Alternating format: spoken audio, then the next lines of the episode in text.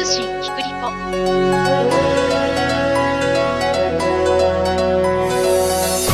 この番組はすべての都道府県や海外約50都市に取材拠点があり全国の新聞社や放送局海外メディアにニュースを配信している共同通信社がお送りします。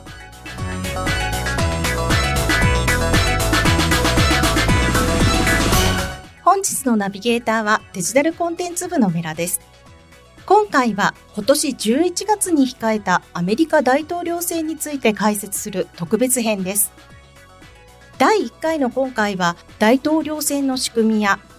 共和党候補者として有力視されているトランプ氏がなぜこんなに人気があるのかということなどについて基本の木から聞いていきたいと思います。実際に取材をしているワシントン支局の高木良平記者とお届けします。ワシントンとオンラインでつないでいます。高木さんよろしくお願いしますよろしくお願いしますえー、まず高木さん、これまで記者としてどんな取材をしてきたか簡単に記者歴を教えてください。はい、えー、2003年に私は共同通信社に、えー、入社しました。はい。でその後あの国内の支局を経験した後海外赴任を、えー、3か所ほどしているんですけれども、はいえー、最初が2011年から13年までアフガニスタンとパキスタンにある支局に、えー、都会員として配属になりました。えー、その後海外に行ったのが2015年から18年のアメリカのニューヨーク支局です。はい、で今現在はワシントン支局にいまして今年で、はい、えっと、3年目になるんですけれども、はい、ワシントンでは1年目に国務省というこれはあの日本の外務省にあたる省庁なんですけど、はい、それを担当して2年目はホワイトハウス、うん、で3年目の今は議会と大統領選を中心に取材をしています。なるほどワシントン支局で今はどういうふうに大統領選の取材に関わっている形ですか？はい。あの今は各候補、まあ、主にはバイデン大統領と、まあ、トランプ前大統領のなど候補の動きを細かく追ってます。で具体的には、えっと、それぞれが各候補とも各地で演説なり集会を開いたりするので、まあ、全米各地出張して実際にそこに行ってみてで市民が何を考えているのか現地で取材してます。わかりました。まずはアメリカ大統領選について日本のリスナーにはちょっと馴染みがなくて分かりにくいところも仕組みとしてあるかと思うんですけれどもそうですよね。はい。日程とか、はい、具体的な仕組みについて教えてもらえますでしょうか？はい、まずあの大統領選なんですけど大きく分けて2段階に分かれてます、はい、最初の段階が共和党と民主党という2大政党があるんですけれども、はい。えー、それぞれの党内の中で候補者を一本化する、えー、段階。これをよくあの予備選というふうに言うんですけれども、はい、この段階とあと2番目の段階がそれぞれ共和党の候補民主党の候補が1人ずつになった段階でその2人が争う、はい、今回は11月5日にあるんですけども本選というふうな、うん、えー、プロセスがあってこの2段構えで、えー、進みます。はい。今の段階なんですけど、今予備選が1月の15日から始まってまして、はい、これが中西部のアイオワ州っていう州があるんですけど、はい、そこで第1戦目があって、その次、1月23日に東部のニューハンプシャー州っていう州があるんですけど、はい、ここで第2戦が行われて、今、その2戦が行われたという、そういう段階になります。なるほど。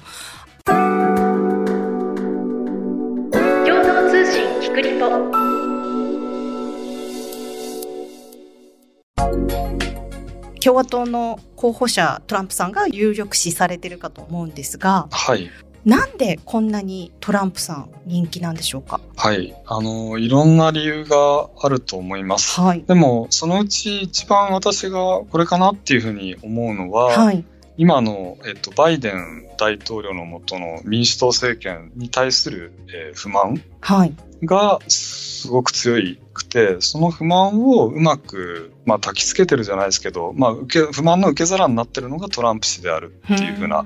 気がしています。で具体的にどういう不満があるのかということなんですけど、まず、あの、私、アイオワとかニューハンプシャーとかいろんな各地行って支持者の方に聞いて、一番今気になってること何っていうふうに聞いてみると、はい、ままず、えっと、7割、8割の方が言うのが、えっと、不法移民が、えー、南部の国境から大量に入ってきてると。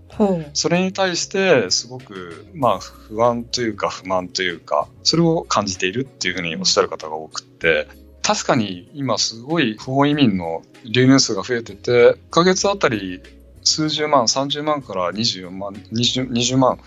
数十万に入ってきてるっていうふうな状況で、かなり記録的な数が今来ていると。はい。それはなんでかっていうと、まあ、バイデン政権が移民を保護するような優しい政策を取っているからだっていうふうに思われてるっていうふうに、まあ、共和党の方々は思ってますね。共和党の支持者の方は。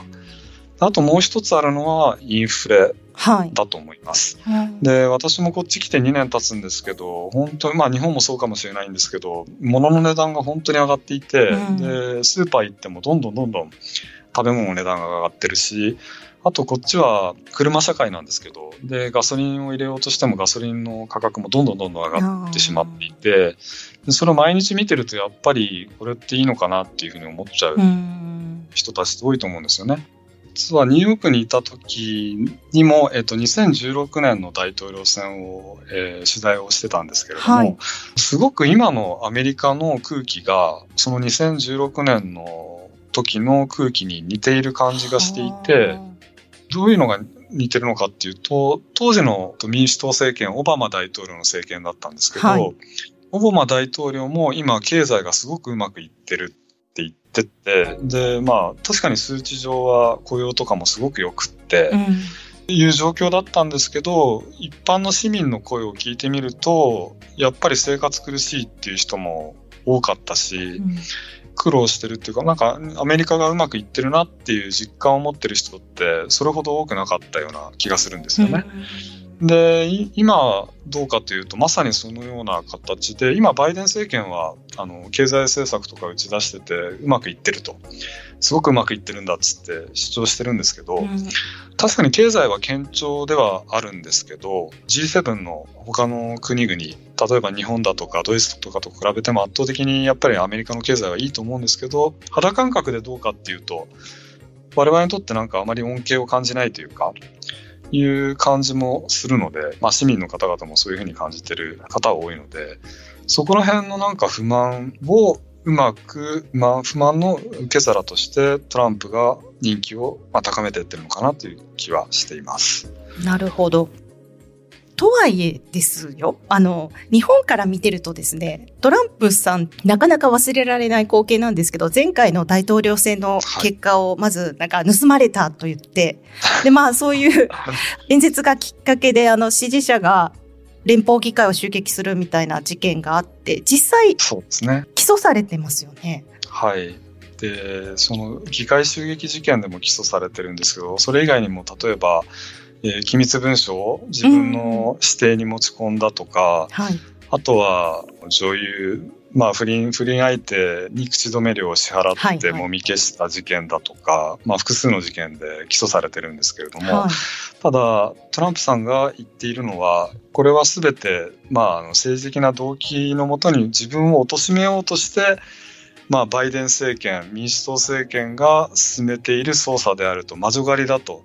で自分をもう一回大統領にさせたくない、まあ、バイデン氏がそういうふうに仕向けてるんだっていうストーリーを作ってそれをうまく、まあ、共和党の支持者にはアピールして逆に人気に人気というか支持率の上昇につなげていると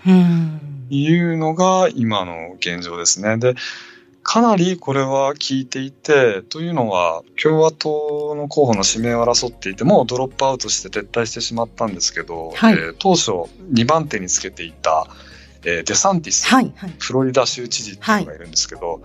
彼は結局最後まで人気が上がらず終わってしまったんですが、彼が嘆いていたのは、このもう、えっ、ー、と、事件によってトランプ氏に全ての注目がいってしまったと。注目が逸れてしまったと。実際の、えっ、ー、と、政策論争からですね。はい。で、それによって、もう、あの、ダメになってしまったというふうなニュアンスのことも、えっ、ー、と、デサンチスは言ってるぐらい、これは響いたという形ですね。なかなかちょっと分かっていただくの難しいかもしれませんけど。いやそんな陰謀論みたいなのを信じちゃうのかって普通思ってしまいますけどね。そうなんですよね。ただ、その純粋に、まあ、かなりあの陰謀論というふうな言い方もできる面もあるんですけど、割となんていうか幅が広くてですね、はい。えっ、と、本当にこの、例えば議会襲撃事件なんですけど、はい。陰謀論を唱える人は確かにあの相当数おられます。あはいのトラトランプの支持者ですね。はい。例えば FBI の人が逆に、あの連邦捜査局の人が逆に煽ったことによって事件が拡大していったんだっていうふうな陰謀論を掲げる人たちもいるわけですね。ただ他方、なんですかね、あの、私は別にあのトランプさんの肩を持つわけではないんですけれども、せ政治的に、まあそれをトランプさんを潰そうとして、こういった事件を追及していくだとか、トランプさんには、えー選挙に出る資格がないんだとうん。訴えてる人たちもいるにはいますね。うんなので、えっと、すべてがすべ、あの、すべて陰謀論というわけではないんですけれども、逆にあの民主党側からすると、まあ、この事件を使って、トランプ氏がもう一回返り咲かないようにえーしたいと思ってる人たちもいるのは事実だと思います。なるほど。共同通信キクリポトランプさん、まあ、一期4年間一応大統領されていて、はいその間の実績っていうのはどういうふうに評価されてるんですか？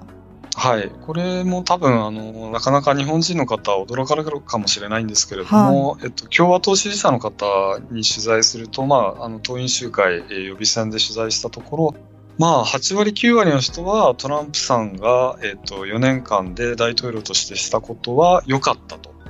いうふうに評価する人がたほとんどですね。なぜそう思ってるかなんですけど、はいこれはまあトランプさんが言っている、えースローガン、あの、アメリカファーストというんですけど、うんアメえー米国第一主義。はい。つまり、あの、他の国だったり、えー世界のことではなくて、まずアメリカを良くしてほしい。アメリカを何とかし,、ようよと。まあ、その、まあ、アジェンダというか、政策を彼はやったと。うん。えーで、実際、まあ、例えば、あの、国境の壁を作るというのは彼の一つの公約だったんですけど、はい。で、どこまでできてるかっていうと、まだそれは完成していなくって、うんまあ、ある程度進んだけど、完成したわけじゃない。はい。あとは、例えば、えっと、トランプさんが言ってたのは、オバマケアといって、うんえっと、医療保険制度、オバマ政権時代にあったはい制度がありますけど、それを潰すとうん。言ってたんですけど、結局、あの、まあ、議会の反発などもあって、それはまだ存続してたりだはい。とか、はい。すべてのあの政策トランプさんが言ってたことができてたわけではないんですけど、はいただ彼はそれを突き貫こうとしたと。うん。その姿勢について、えーまあ、共和党支持者の方は、まあ、ある程度評価しているとうん。いう状況なんですね。そういう支持者の方っていうのは、はい。実際どういう方たちなんですかね？はい。支持者の方なんですけど、いろいろ話してみると、すごく幅があります。はい。おそらく日本の方から見て、えっ、と、トランプ支持者ってこんな方かなっていう、あの、熱狂的な人たち。はい。よくあの赤い帽子をかぶったり、うんいろいろなんかあの、ね、あの、Q アノンっていう、はい Q はいってはいいうはい T シャツありますけど、あれはあのトランプさんを崇拝する、うん。まあ、ある程度、あの、陰謀論に、ある程度というか完全に陰謀論に入ってる人たちですけど、ああいう人たちもおられることはおられるんですけど、むしろそういう人たちより、普通、まあ一見なんか普通のおじさんだったり。普通のおばあさんだったり、普通の若者だったりっていう人たちの方が圧倒的に多くって、はい。で、えーそういう人たちに聞くと、やはりそのトランプさんの全てを支持してるわけじゃないんですよね。はい。トランプさんが言っている、例えば、まあ、不法移民をもう入れない、もう国境を閉めるよって言ってるところを支持してる人もいれば、うん。例えばトランプさんが言ってるように、私がいた時は一回も戦争を起こさなかったぞ、起きなかったぞ。あでも今、戦争起きてるじゃないかと、イスラエル見ろと。あ。はい。で、そういう話もありますけど、だから戦争一切しなかった。彼はあの平和を守った大統領だっていうふうに思ってる方もいますし、あとやっぱりトランプさんの頃の方があの物価が低かったんで、なんか生活も良かったっていう人もおられますし、うん。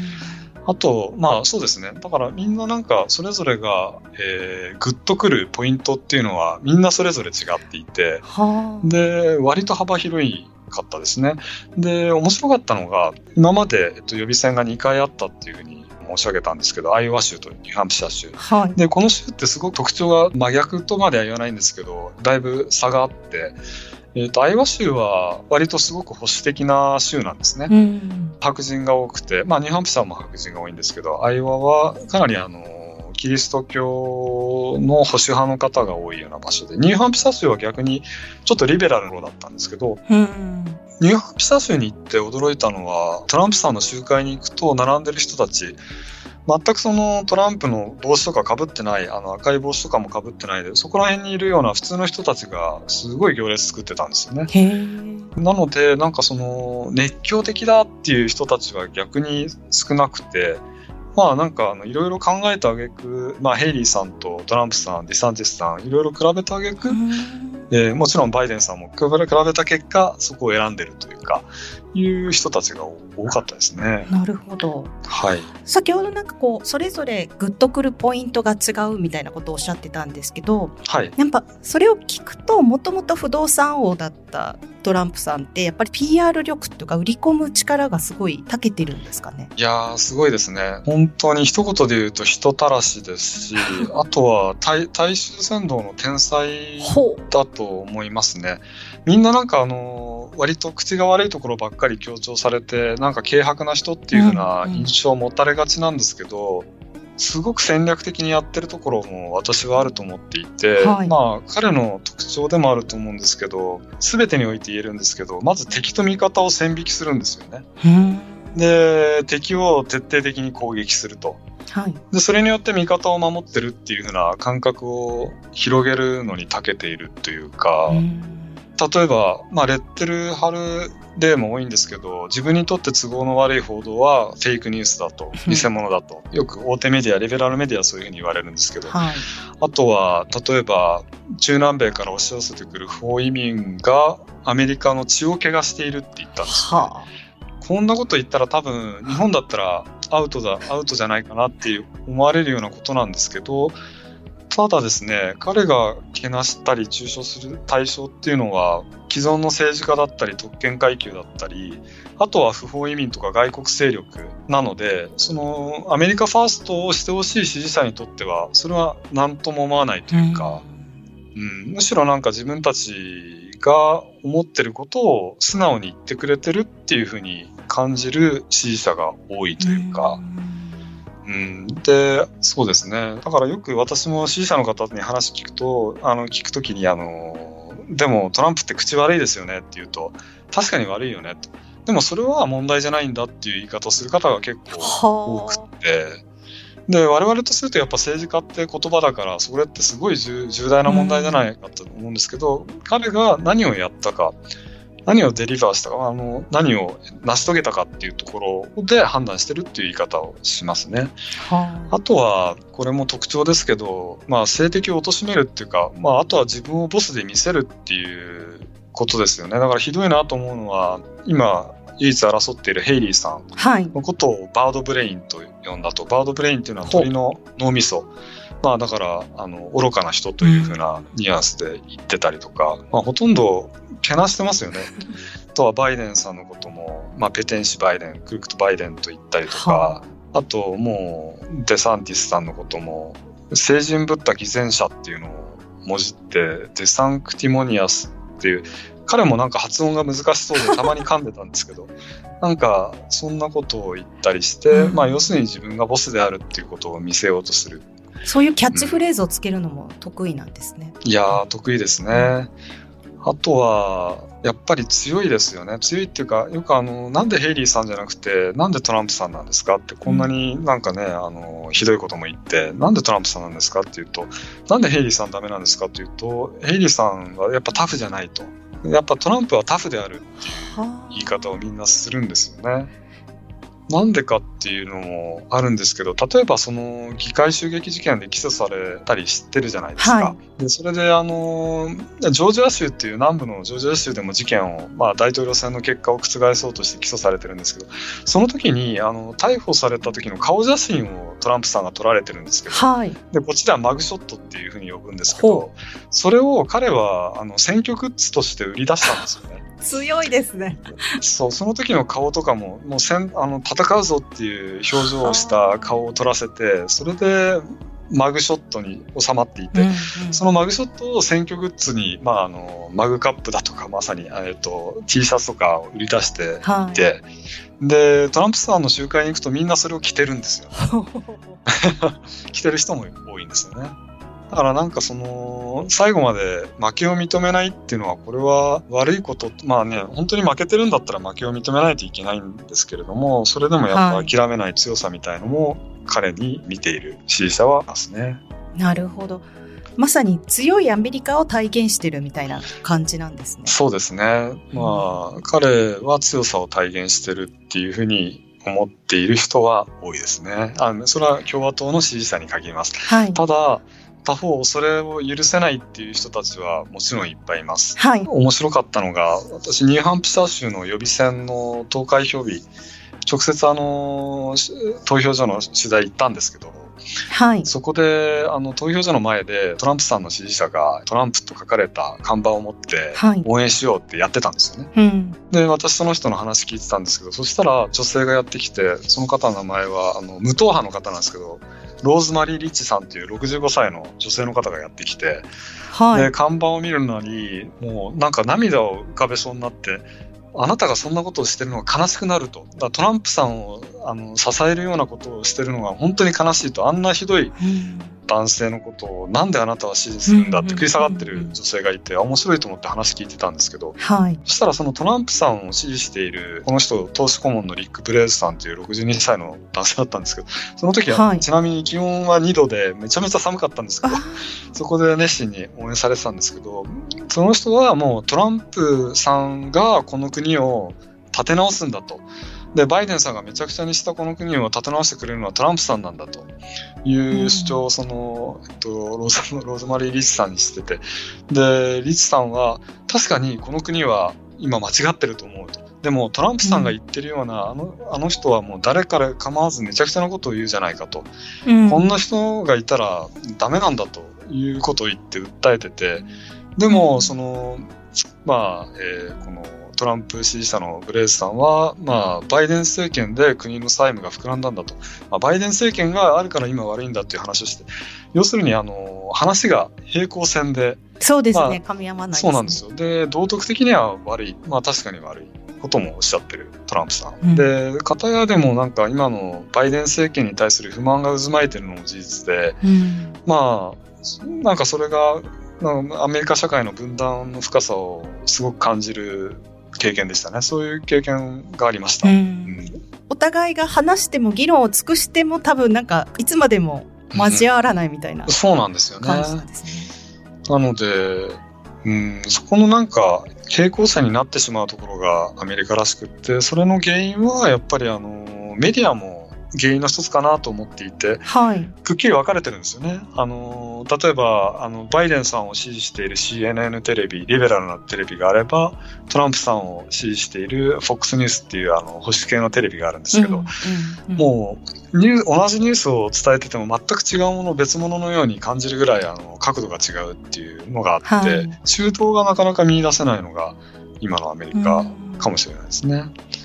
で、それぞれの支持者はそっちしか見ないっていうことになっちゃってるってことですか、そうなんですよね。で、さっき申し上げた共和党の支持者が不法移民に対して不安感を抱いてる人が多いっていうふうに申し上げましたけど、はい、FOX ニュースを見てるともうなだれ打ってやってくる不法移民の映像を延々と流してるんですよね。それを見見ちゃうとやっぱ不安になるし、うん、でそれもあるんだと思いますね。この国は間違ってるって思ってもおかしくないかなってそればっかり見てるとですね、はい、うん、そういう面はあるのかなって思いますね。なるほど。共同通信キクリポ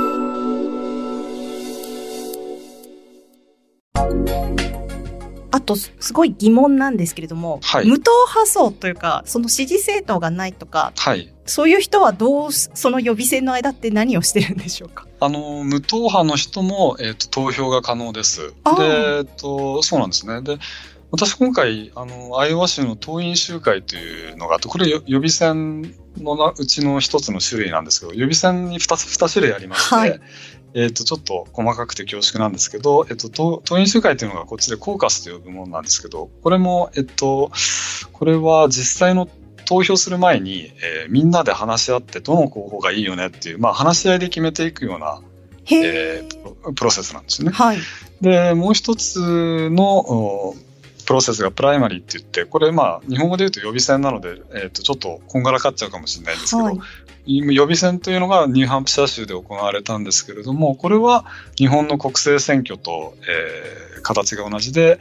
例えば朝の7時から8時まで、えーと、投票所が空いてるのでそこ行って投票してくださいっていうのが予備選のスタイルですね。はい、で私今回、えっとまあ、両方とも取材させてもらったんですけれども、はい、で党員集会行って初めて知ったんですけど投票する前に有権者登録っていうのをその場でできるようになっていて。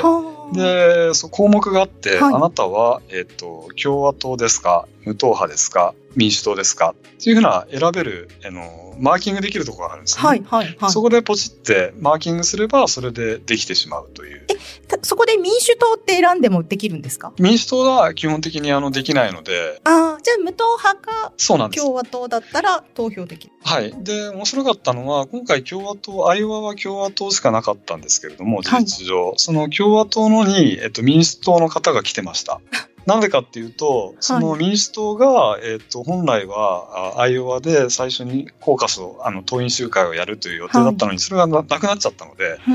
私は党員集会に参加したいと言って、その人民主党なんですけど、今回は無党派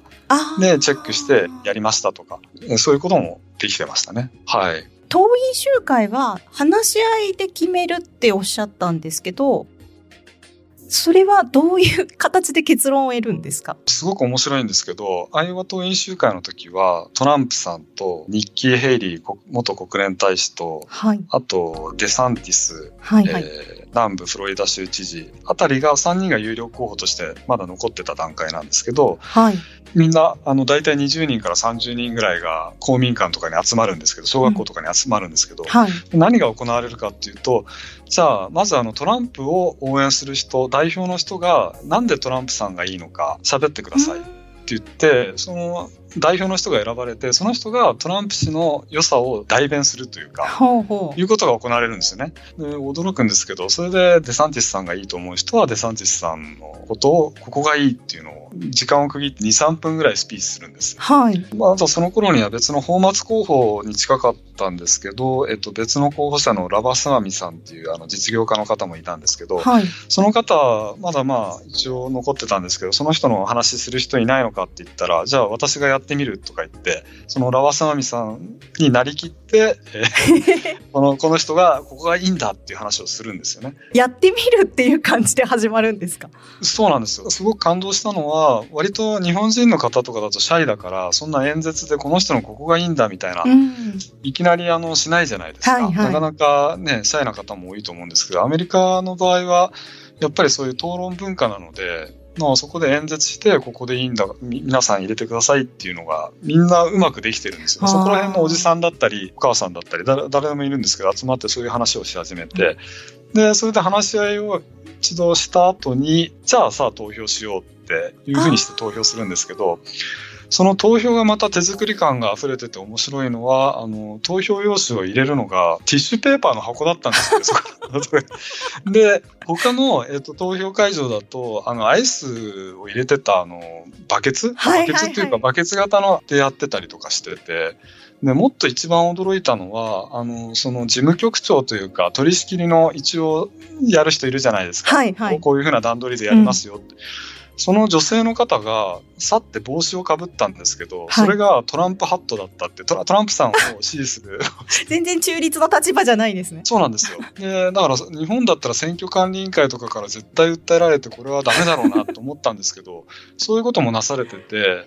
でただそれに対する批判もなくてすごく雰囲気がいいんですよね。でみんなあの代表者が喋った後みんな拍手であその人のことをあのよくやりましたということで称えて。なので、アメリカは分断が進んでるっていうんですけど、まあ、党員集会を見る限り、うん、まあ、すごくなんか草の根の民主主義っていうのはまだ残ってるなあ本当ですね。感じがしましたですね。で、そういうふうな選挙スタイルをしていると、まあ、自分に近いというか候補者が自分に近いというか自分たちが送り出してるんだっていうふうな気持ちが多分出ると思うんですよね。だからすごく近くなるいいシステムだなと。ただその党員集会っていうのは今かなり少なくなってきててで予備選みたいな日本のスタイルに、はい、が増えてきてます。やっぱり手間暇かかるし、うん、あの議論するとねあの面倒くさいっていうのもあるでしょうし、うん、という状況ですね。なるほど。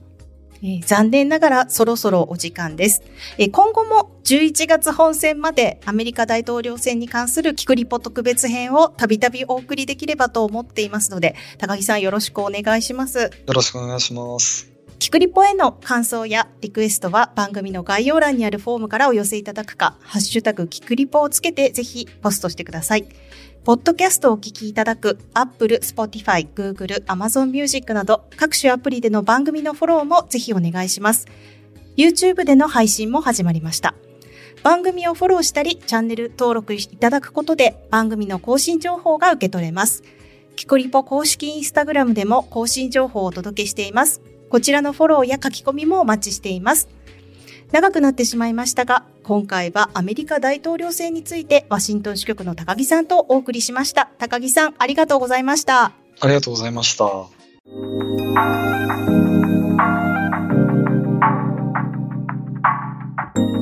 いかがだったでしょうか？共同通信キクリポでは、リスナーの皆さんからのご意見ご感想をお待ちしています。番組の概要欄にあるメッセージフォームからお寄せください。ハッシュタグ、キクリポをつけたつぶやきや、キクリポ公式インスタグラムへのメッセージも大歓迎です。番組やインスタグラムのフォローもぜひお願いします。